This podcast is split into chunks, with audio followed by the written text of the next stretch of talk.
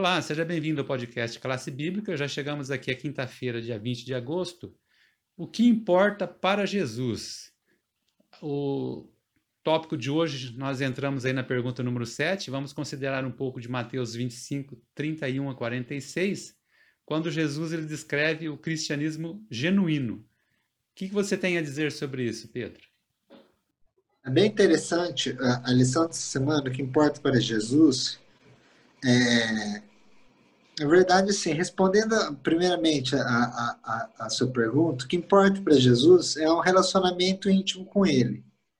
É um relacionamento com Ele. E é justamente isso que o Mateus 24 vai, Mateus 25, de 1 a 45, vai fazer, Jesus vai exemplificar por três parábolas, que são as parábolas dos talentos, que nós já falamos em, no, se eu não me engano, dois programas anteriores para os nossos ouvintes é, peguem e ouçam de novo. É, o programa foi do, duas quintas ou três anteriores. Nós falamos sobre, só sobre a parábola dos, dos talentos.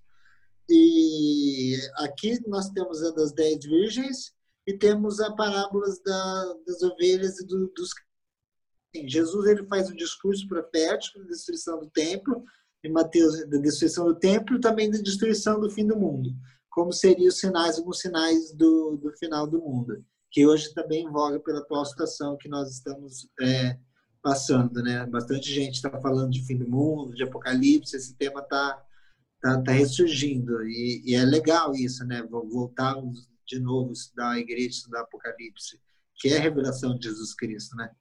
E só que enquanto é interessante uma coisa que tem nas três parábolas, que assim, o, Jesus, o mestre vem, que nem o, o noivo, ele demora para vir. Vai ter um casamento, as virgens são convidadas, ele demora. Na parábola das dez virgens tem um elemento interessante, que é uma parábola. A gente, é, às vezes, nós esquecemos isso e tentamos aplicar ela para uma profecia. Mas ela é uma palavra, uma parábola, né? que é uma, uma ilustração da, da situação. Mas pegando elementos proféticos nela, nós reparamos assim, existem as virgens que estão com as lâmpadas é, com óleo e as virgens que deixam o óleo acabar. Mas as duas têm as lâmpadas e, as, e umas têm o óleo e outras não têm o óleo.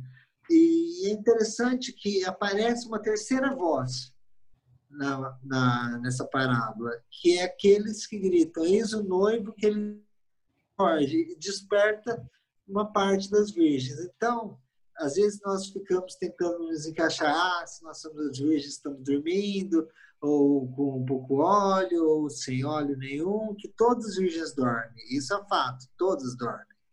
Entendeu? Só que existe um grupo que não dorme, que é aquele que chega no momento específico da história, ele vai anunciar que o noivo está vindo e vai despertar o povo. Isso é um, é um paralelo claro que nós vemos no, no Apocalipse, quando o povo de Deus, o remanescente de Deus, dá a última mensagem e alertar as pessoas para o mundo que Jesus vai estar voltando e as pessoas que estão no mundo vão acordar. Então, tem o terceiro. Eu quero estar incluído não nas pessoas que estão dormindo, mas naqueles que estão que, que dá alerta que o noivo está vindo, que alguém, é um outro grupo humano que dá alerta que elas estão vindo. Então, são três grupos de pessoas que tem nas dez virgens. Temos as parábolas dos talentos, que nós vimos, que é bem interessante, que o importante não é o qual talento que Deus dá, mas o fato de Deus dar o talento e o uso que nós fazemos.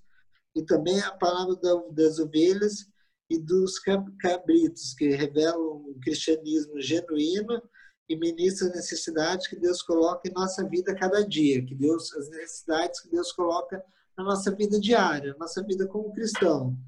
E então, essas parábolas, elas mostram que tem uma demora.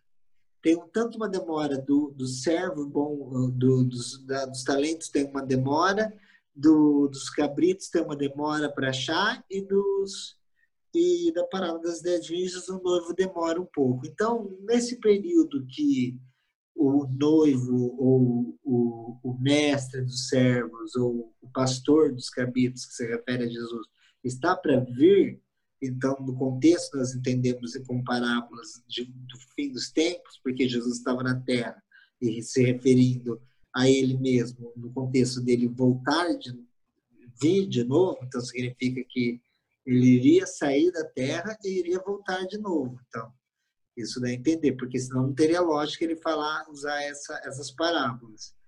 E tem uma demora. Então, nós sabemos, se nós olharmos os programas passados, principalmente sobre Daniel, Apocalipse, o nosso ouvinte pode olhar nas playlists aqui do, do canal, é, que tem sobre isso, para entender essa questão do tempo, de profecia, nós vamos entender que nós estamos no tempo do fim.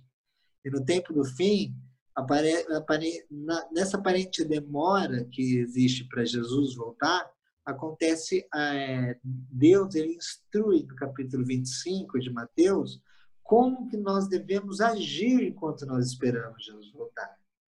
E para fechar, eu já queria só fazer uma indicação rápida de um livro que o nosso espectador ele pode encontrar esse livro é, um presente. Foi um presente que o tradutor da, da, da CPB ele deu para provavelmente ele deu para nós brasileiros que esse livro ele ele foi publicado nos Estados Unidos.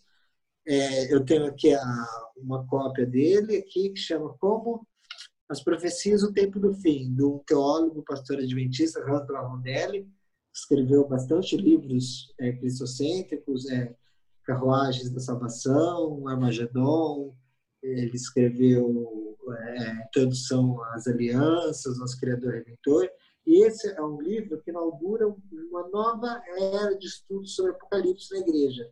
Então, as profecias do tempo do fim. Ele começa com o discurso de Mateus 24, que fala aqui na, na lição, então nós devemos ver Mateus 24, mostrando as profecias, como se cumpre, Daniel, Paulo, e depois ele entra explica o livro de Apocalipse, que é um livro que as pessoas querem entender.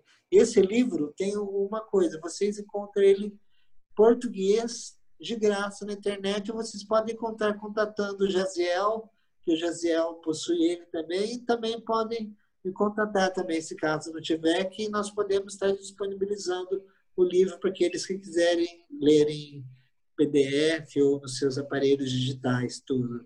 Então, é, esse, é essa minha indicação, que nós possamos ficar mais perto de Jesus, tendo fome e sede dele, e, e principalmente deixando as pessoas com fome e sede de Jesus também mais, que é a nossa missão, dar, dar o gosto do céu para as outras pessoas. Aquele gosto que nós sentimos, nós podemos passar isso para os outros. Eu creio que é o que isso mais importa para Jesus, é, é, é, esse sentimento em nós e nos outros, né? Muito bom, Pedro. Legal também essa indicação aí, né? Um presente para os nossos ouvintes e que você faça um bom proveito, então, de todo esse material e aguardo você amanhã para a gente encerrar a semana. Até lá.